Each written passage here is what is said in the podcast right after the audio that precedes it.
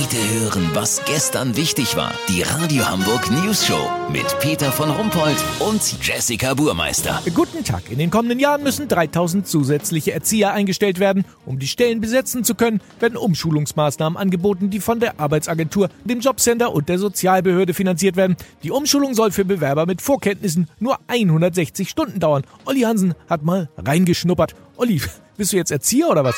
Peter, ich bin Reporter aus Leidenschaft, aber ein drittes Standbein kann nie schaden. Und ich kenne mich aus mit Kindern. Ich habe ja im Gegensatz zu vielen anderen das Glück, dass ich selber mal eins war. Weißt, wie ich mein? Ich erkenne Kinder auch sofort, wenn ich welche sehe. Oft sind sie kleiner als Erwachsene, haben hohe Stimmen und tragen bunte Jacken mit kleinen Rucksäcken. Muss mal drauf achten. Ja.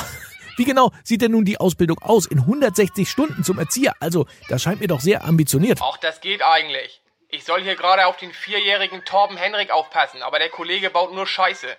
Torben, hör auf, Luca an den Haaren zu ziehen, sonst zieh ich dir mal an den Haaren. Aber richtig. Bitte? Androhung von körperlicher Gewalt geht gar nicht? Okay.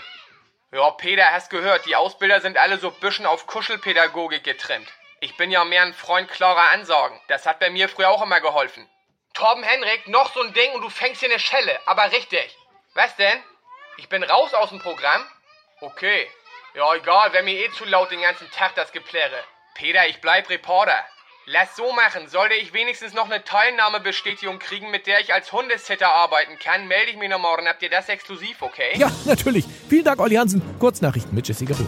Aufgeklärt, fieser, fauliger Geruch über der Stadt vom Dienstagabend kam von Dieter Fahrtmann aus der Neustadt.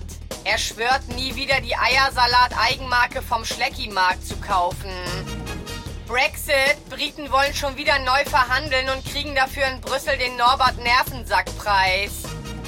Tattoo-Wahnsinn. Verteidigungsministerin Uschi von der Leyen lässt sich Segelschulschiff Gorch Fock auf das Gesicht tätowieren. Das Wetter. Das Wetter wurde Ihnen präsentiert von Schlecki-Markt.